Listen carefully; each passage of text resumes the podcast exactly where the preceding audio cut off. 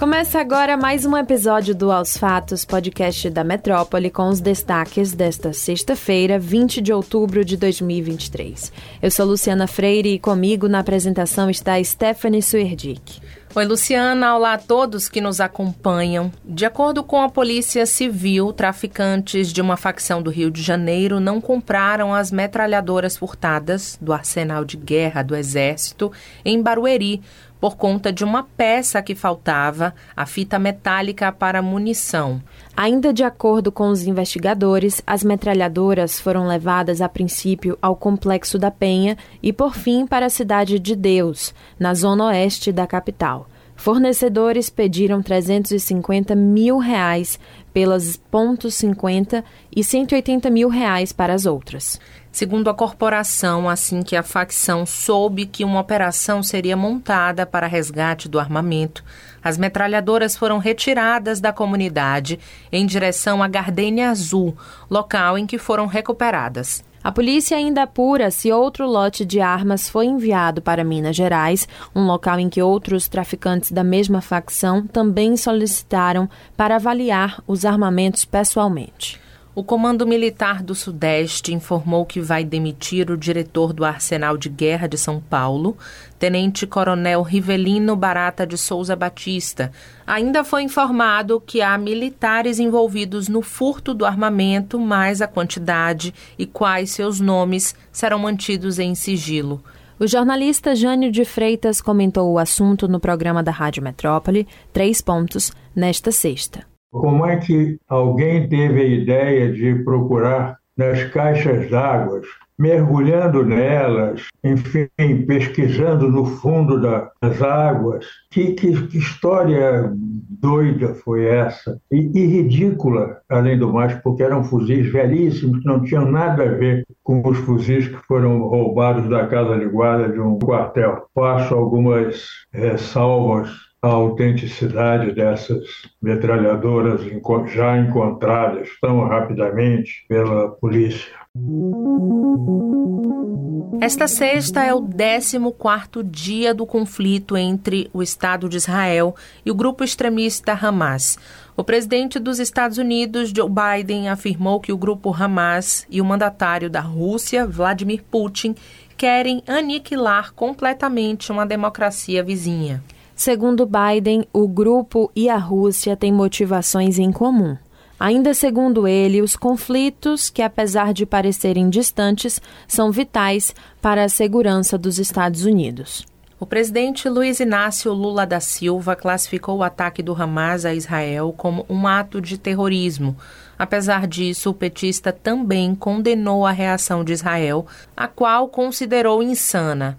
Um bombardeio israelense atingiu a cidade de Khan Yunis, no sul da faixa de Gaza, na última quinta, onde estão brasileiros que aguardam para deixar a região pela fronteira com o Egito, em Rafah. No programa Três Pontos da Rádio Metrópole, o jornalista Bob Fernandes falou sobre o conflito.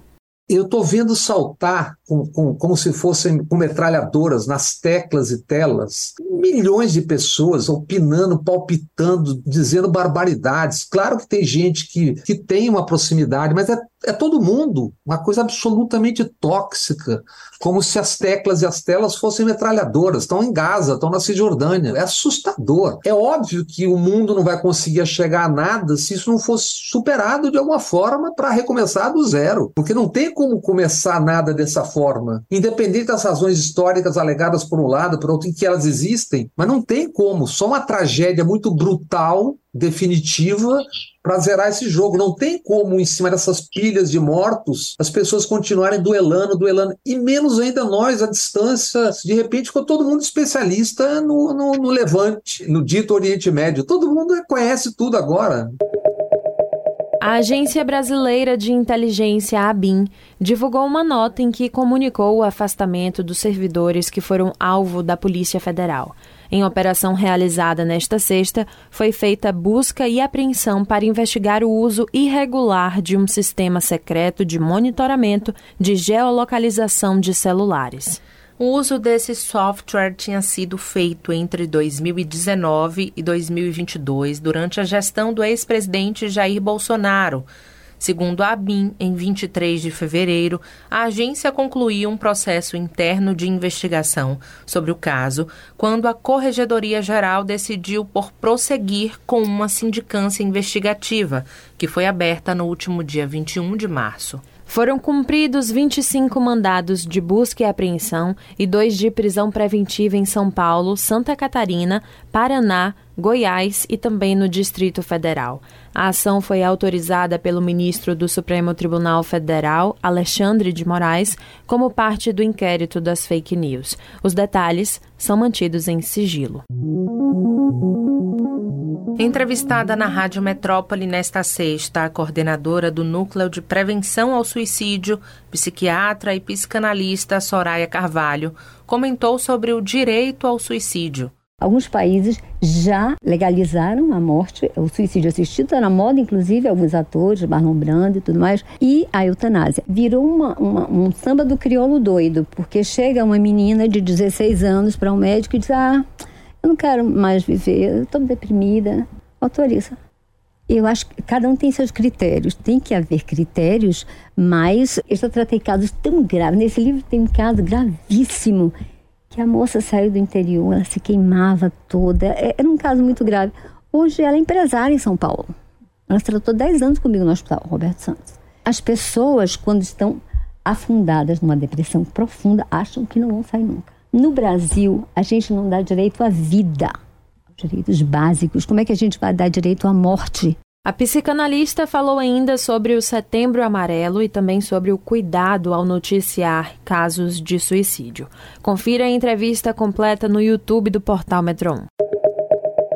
E é isso, pessoal. Aos fatos de hoje fica por aqui. Confira essas e outras notícias no metro1.com.br. Nos acompanhe nas redes sociais, arroba grupo.metrópole no Instagram e no TikTok e arroba metrópole no X, antigo Twitter. E não deixe de ativar as notificações no Spotify para receber um alerta toda vez que sair um novo episódio e se manter atualizado. Tchau, tchau a todos. Bom fim de semana. Tchau, até mais.